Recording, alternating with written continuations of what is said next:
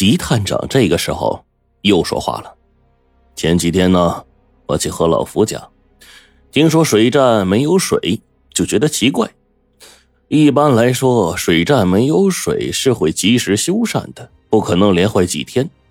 我查过地图，正好吕祖堂附近有一个自来水厂，任立辉很有可能是把无头尸首丢在了一般不会有人下去检查的氯气池里。”由于尸体堵住了其中一根主水管，所以水站没有水。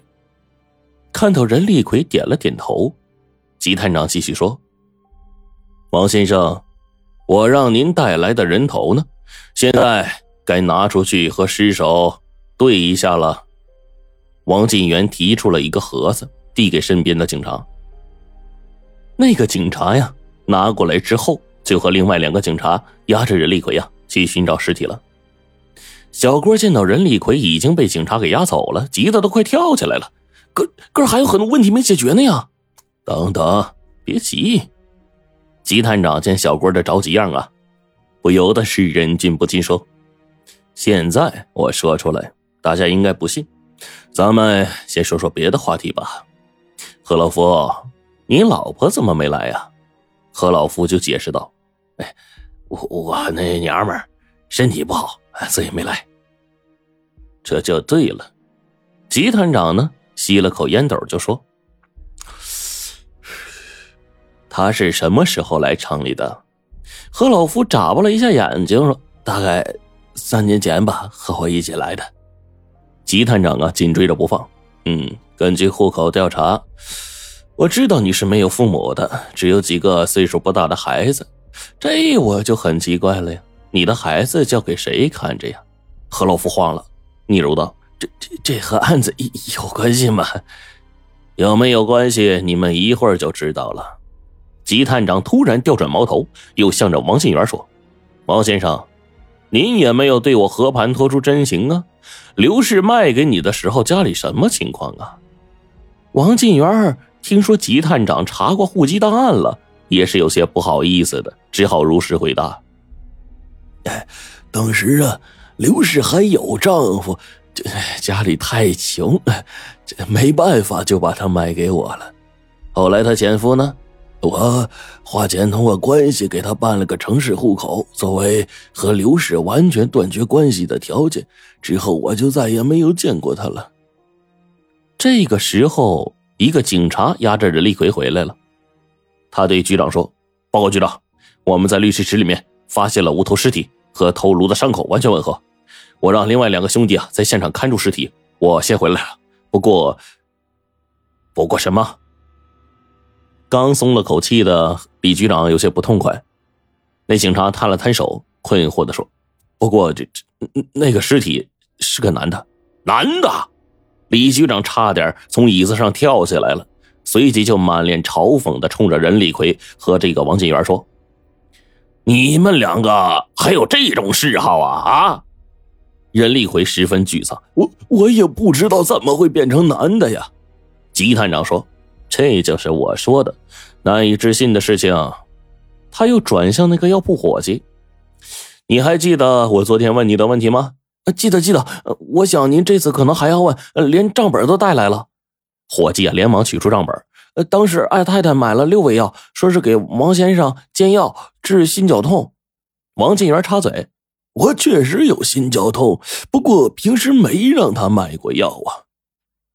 正是因为你有这种病，所以他才知道这个药方。”吉探长越发的得意了。可是，既然煎药，为什么有三种是药粉呢？这药粉可不容易煎呐。因此啊，我想只有一个解释，就是他要用这个药粉干别的事儿。据我所知啊，这个药方啊，三七的用量是最少的，大概只有其他几味药的三分之一到四分之一。但为什么他要买和其他几个药分量一样呢？另外，她既然着急着给丈夫买药，为什么没有坐车来呢？这药房伙计也支支吾吾，我我也不知道。当当时我看药方没问题，就就就卖给他了。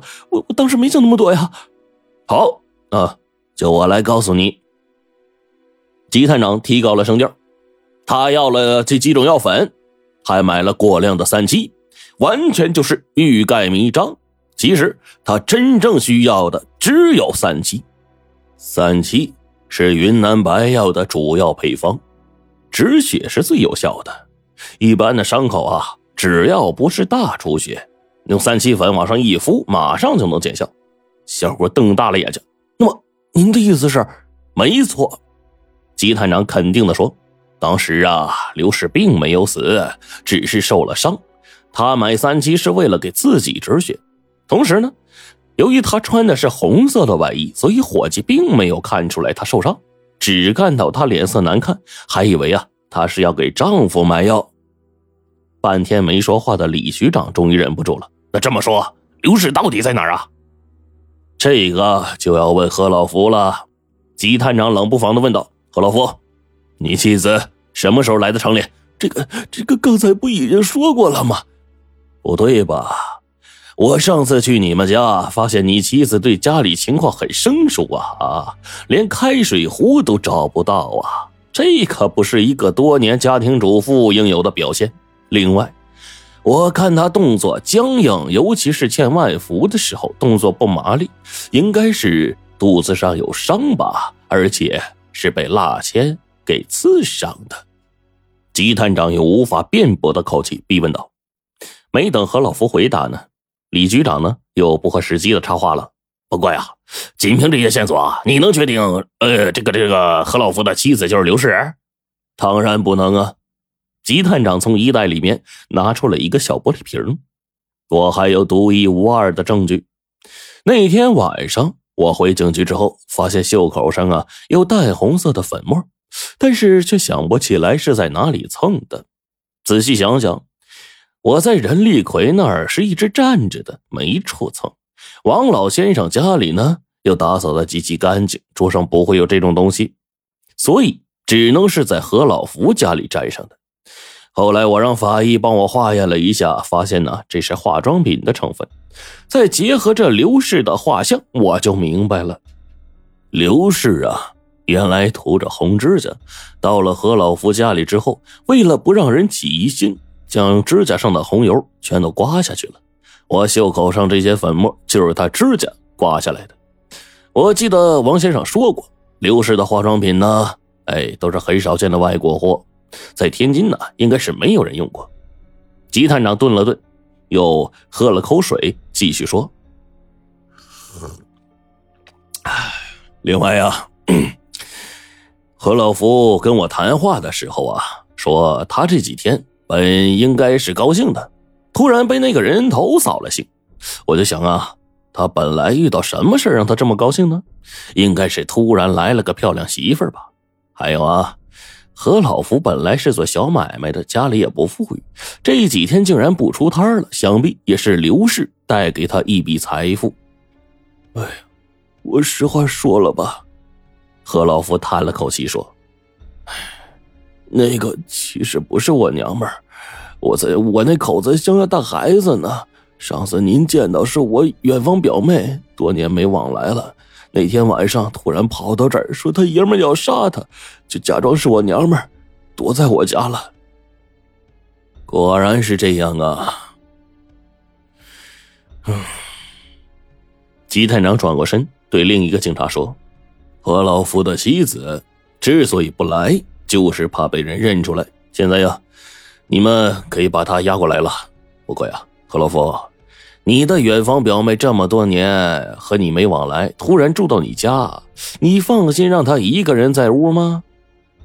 何老福呢，从腰里解下一把钥匙，说：“我是有点不放心，所以出门的时候把门给悄悄锁上了。”说着就把钥匙啊递给警察了。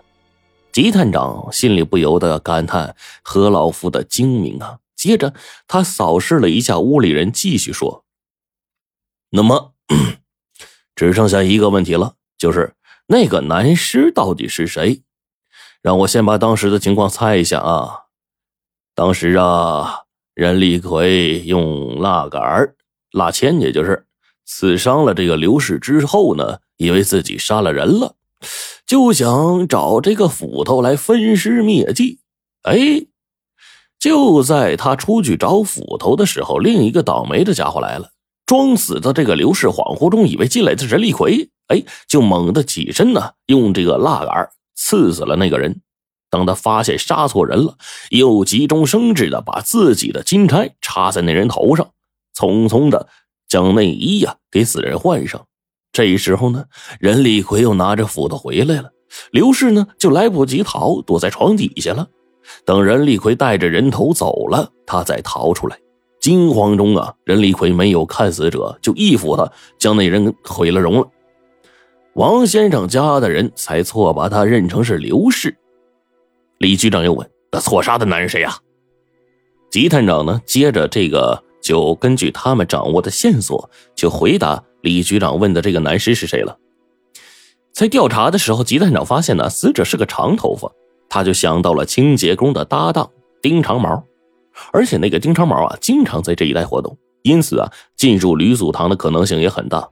最后也是最重要的一点，丁长毛是黄谷庄人，正是刘氏的同乡。而且和刘氏进城的时间也是同一年，因此啊，探长就想他和这个刘氏啊会不会有什么关系呢？后来啊，又想到他经常去大户家做短工，而且刘氏前夫到城里之后就了无音信了。于是吉探长就有个大胆的猜想：丁长毛应该就是这个刘氏的前夫，因为他心里还放不下刘氏，所以在扫地的时候看到刘氏经常来这儿，就起了疑心，还时不时的关注这里的动静。当刘氏装死的时候，他本来呀进来想看个究竟，却被刘氏给误杀了。吉探长一口气呢将自己的分析说完，顿了顿说：“这个就是案件的始末。”你说的没错，那就是我前夫。正当大家惊叹吉探长的推理的时候，门口一个女人的声音让大家回过神来。只见是任立奎的情妇，也就是何老福的这个所谓的妻子。王进元的二姨太刘氏被警察带着出现在门口，李局长又问：“可是那人头怎么到何老夫手里啊？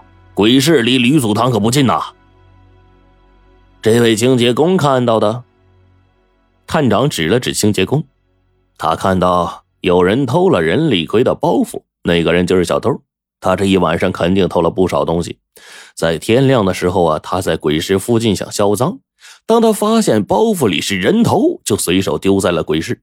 我们呢亲自去鬼市查过，那里人很多，光线很暗，小偷把东西丢在那里不会有人注意的。事情的经过就是这样。